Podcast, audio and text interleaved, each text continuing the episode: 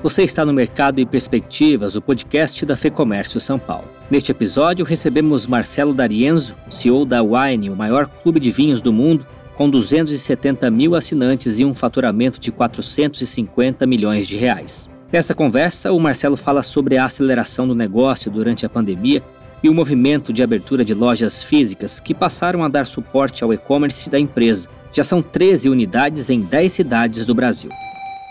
Então, hoje a gente tem um incentivo muito grande para que a compra da loja seja feita dentro do aplicativo da Wine. Mais de 75% da venda da loja física já acontece dentro do aplicativo. Metade disso são pessoas ao redor da loja comprando para entrega e pessoas que estão dentro da loja escaneando os QR codes e fechando o seu carrinho dentro do aplicativo, mostrando o pedido para o nosso atendente e ele faz simplesmente a montagem da Wine Box. A conversa trata ainda das tendências no mercado de vinhos, que ganhou 7 milhões de novos consumidores nos últimos dois anos, além das expectativas da empresa. Vamos ouvir então o Marcelo D'Arienzo, CEO da Wine, em mais um episódio do Mercado e Perspectivas. Marcelo, obrigado pela entrevista. Eu gostaria de começar entendendo os reflexos da pandemia nos negócios da Wine, sobretudo na demanda, que eu acredito que tenha sido mais impactada. Como que foi esse período para vocês e como que a empresa se adaptou também? Bom, primeiro, obrigado aí pela oportunidade de falar é, pela Wine. É, a gente passou esses últimos meses aí, como todos, com algum nível de tensão, né, e um grande momento de aprendizado, sem dúvida. É, no nosso mercado específico, o que aconteceu foi que o mercado de vinhos ele ganhou novos usuários durante a pandemia.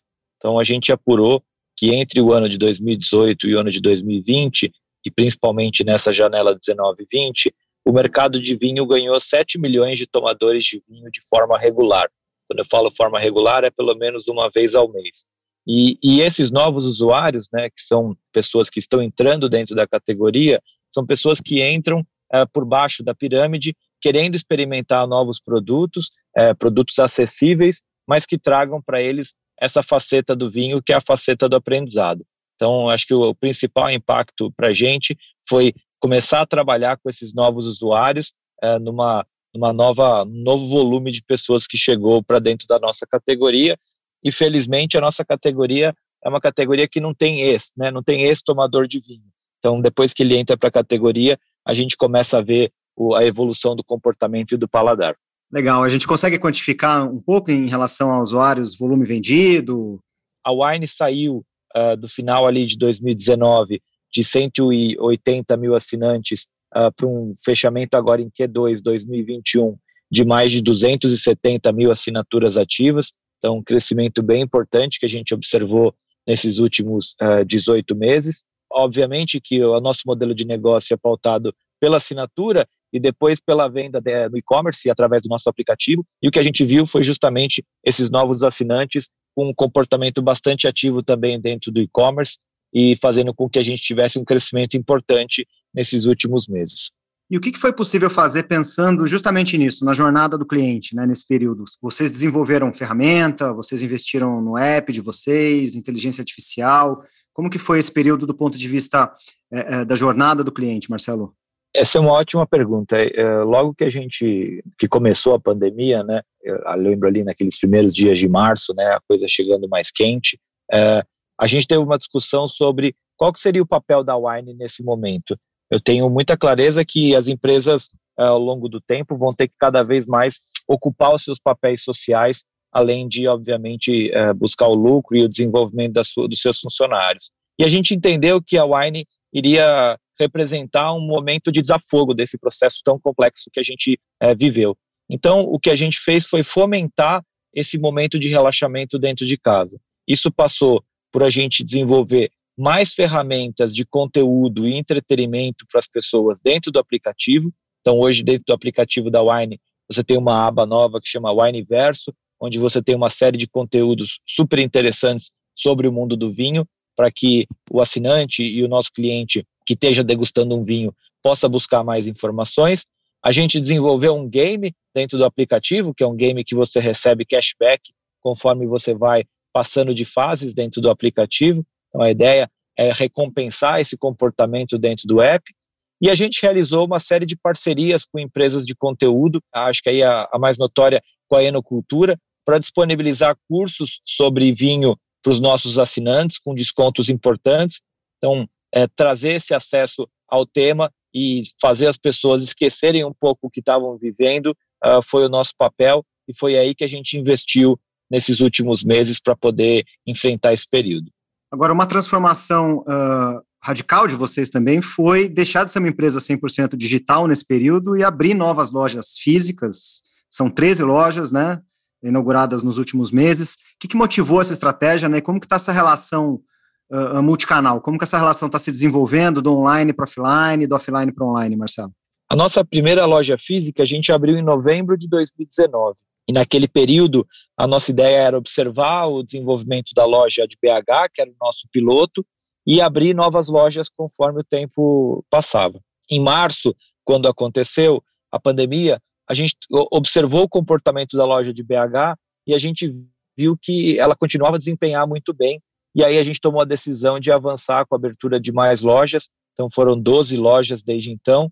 E basicamente o nosso processo de abertura de espaços físicos pensa no adensamento de sócios. Então, como a nossa meta é, é, é atender o sócio da melhor maneira possível, e hoje a gente está vivendo um novo imperativo, que é esse imperativo do same day delivery e do next day delivery, a melhor forma de poder atender essa demanda é a gente descentralizar o estoque. E aí a gente começou a pensar qual seria a melhor forma de descentralizar o estoque para que esse produto ficasse mais próximo do assinante e a gente pudesse entregar mais rápido. E aí a loja física passou a fazer sentido, até porque a loja ela não é só uma loja e só um ponto de, de descentralização do estoque, ela é um espaço de experiência que agora a gente vai poder começar a desfrutar desse benefício de agregar as pessoas dentro da loja, realizar degustação, jantares harmonizados. Ela também é um local para você poder trazer novos assinantes. Então, a gente costuma dizer que a loja cresce a sua própria comunidade de sócios uh, em volta dela, pela questão do awareness e, e de clientes que entram na loja e se tornam assinantes. E, fundamentalmente, entender que a loja, embora ela seja um elemento físico, ela tem que estar conectada com a nossa lógica digital. Então, hoje a gente tem um incentivo muito grande para que a compra da loja seja feita dentro do aplicativo da Wine mais de 75% da venda da loja física já acontece dentro do aplicativo. Metade disso são pessoas ao redor da loja comprando para entrega e pessoas que estão dentro da loja escaneando os QR codes e fechando o seu carrinho dentro do aplicativo, mostrando o pedido para o nosso atendente e ele faz simplesmente a montagem da Wine Box. Então, a ideia foi justamente essa: descentralizar o estoque, mas sem perder essa jornada digital que a gente hoje já tem um cenário cada vez mais híbrido, né?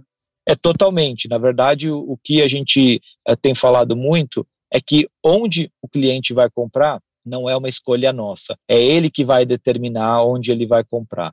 E justamente é, foi esse movimento e esse entendimento que guiou um passo importante que a gente deu esse ano, que foi a aquisição da Cantu, que é uma importadora focada na venda para bares, restaurantes e supermercados regionais, porque a gente sabe que, primeiro, 80% do consumo de vinho está no offline, e além disso, essas jornadas que eu mencionei, de ir a bares, restaurantes e supermercados, ela é uma jornada já estabelecida e que agora, depois da pandemia, obviamente volta com uma regularidade. E aí, nesse momento, eu quero que a gente também tenha estoque disponível para que o nosso assinante e o cliente que gosta do nosso portfólio possa escolher um vinho do nosso grupo. Como que está o olhar de vocês, Marcelo, para outros canais, para o B2B, para essas plataformas eh, de delivery que cresceram muito nesse período? Como que vocês estão vendo essa, essa outra frente? Eu costumo dizer que o vinho ele ainda não é um produto hiper disponível como é a cerveja. E o que eu quero dizer por hiper disponível? Significa encontrar o produto certo, no preço certo, é, na temperatura certa, dependendo do, do vinho que a gente está falando. Então, você, quando você vai a um restaurante médio de São Paulo, é, frequentemente ele não tem vinho. Ou se tem vinho, está no preço errado ou na qualidade errada. Então, essa questão da gente tornar o vinho amplamente disponível em todas as jornadas de consumo é o que vai fazer com que o nosso produto continue a penetrar cada vez mais dentro do share of throat, né, que o pessoal fala, uh, do, dos tomadores de vinho e outras bebidas. Então, acho que essa é a missão que esses outros canais compõem, que é de tornar o produto hiper disponível no Brasil. E qual é o perfil do cliente da Wine hoje, Marcelo? Como que vocês uh, uh, veem essa evolução do cliente nos últimos meses, principalmente, né, por conta da pandemia, e como que vocês projetam esse mercado para daqui a 10 anos no Brasil? Que tendências que vocês veem?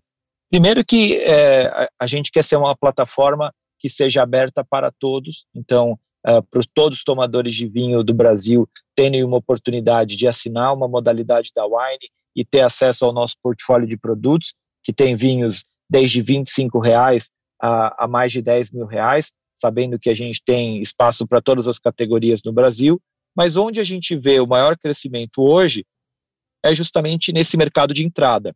Por quê? O Brasil não é um país é, tradicionalmente tomador de vinho, então as pessoas estão aprendendo mais sobre a categoria. E aí a assinatura funciona como uma modalidade muito feliz para poder introduzir o consumidor dentro da categoria porque a gente entrega para ele a curadoria de buscar um produto que a gente sabe que vai estar tá afeito ao paladar dele, a gente entrega o conteúdo junto para que ele possa saber o que ele está tomando e depois daquela experiência se tornar um melhor tomador de vinho, e a gente entrega de forma conveniente no lar do nosso assinante. Então, é, esse combo né, dos três Cs é o que faz com que essa oferta de clube esteja muito aderente ao novo tomador de vinho no Brasil que quer aprender, quer a indicação como um fator de escolha-chave e precisa de ajuda nesse processo. Então é, é aí que a gente tem focado em de, não deixar ninguém para trás que queira tomar vinho, né, que tenha essa oportunidade é, e a gente poder oferecer algo relevante é, para eles também. Olhando um pouquinho para trás também, fazendo um, um, um, recorte desse período, o que, que a pandemia ensinou para a marca, Marcelo? Como que vocês saem desse período? Acreditando que esse período já esteja no fim, né? Como que, que, que a pandemia ensinou para vocês? Eu acho que fundamentalmente o conceito de não deixar ninguém para trás, né? Uh, essa ideia de que o, a nossa bebida pode ser mais inclusiva, né, que ela pode ser uma bebida para todos, é algo que a gente já acreditava e durante a pandemia eu acho que ficou escancarado, né? Tava todo mundo em casa, é, as opções de entretenimento limitadas e eu acredito que o vinho tem esse papel, diferente de outras bebidas. Toda vez que você abre uma garrafa de vinho diferente, você está abrindo uma nova história é, de um vinho que foi produzido por uma família ou por uma empresa em algum lugar do mundo, que teve um pensamento por trás, é, por que, que esse vinho está sendo produzido dessa maneira, qual é a experiência que eu quero entregar uh, para o consumidor. Então, o vinho possibilitou esse momento de entretenimento para tantas famílias e pessoas durante esse período e esse entendimento de que realmente a gente não pode deixar ninguém para trás e trazer essas pessoas para dentro da nossa categoria, para mim foi o grande aprendizado e pensar a marca é, de forma inclusiva, eu acho que é uma coisa bastante importante. Quais são os desafios da Wine para 2022? Eu acho que até puxando aquela última pergunta que você fez, que, que eu não respondi de forma completa, né, quando a gente olha a tendência do mercado uh, para os próximos 10 anos, está é, tá muito ligado com o que a gente quer fazer nesse futuro próximo. Então, a gente quer continuar a crescer a nossa base de assinantes. Isso significa que eu preciso estar tá atento ao consumidor e ter ofertas de assinatura relevantes para todos os tomadores de vinho, desde o que está começando a jornada até aquele que tem um gosto específico, um paladar específico, que está buscando uma experiência mais específica. Então, a gente continuar a avançar é, nessa ótica de ter clubes para todos os tomadores de vinho. A segunda é continuar a descentralizar o estoque, porque descentralizar o estoque vai fazer frente a esse imperativo uh, do comércio eletrônico de entregar cada vez mais rápido, é, fazer com que essa experiência e esse engajamento da compra uh, seja cada vez uh, de maior engajamento. Então, continuar a investir dentro do nosso aplicativo. O nosso aplicativo é a melhor ferramenta que a gente tem de relacionamento com o nosso assinante e com o nosso cliente em geral. Então, eu quero que as pessoas cada vez mais utilizem o nosso aplicativo e que todo tomador de vinho no Brasil tenha o aplicativo da Wine instalado no seu celular, porque ali vai ser sempre uma fonte muito interessante de conteúdo e entretenimento, além de uma transação. E continuar a avançar nesse segmento offline hoje, para que o nosso produto esteja hiperdisponível. Então, que ele esteja presente em todas as jornadas de consumo de vinho, no preço certo, eh, na qualidade correta e, quando necessário, na temperatura correta para o seu consumo de fato acontecer. Acho que com isso a gente vai tornar a wine maior, mas também a categoria maior no Brasil. Esse foi o Marcelo D'Arienzo, que é CEO da Wine. E eu encerro o episódio com um convite. Conheça o lab.fecomércio.com.br. É o espaço que reúne conteúdos estratégicos, benefícios e vantagens para todos os associados da Fecomércio São Paulo. Para conhecer é só acessar o link que está aqui na descrição. Eu sou Guilherme Baroli, a entrevista e o roteiro deste episódio são de Fernando Saco, a edição do estúdio Johnny Days. Obrigado pela sua companhia e até a próxima.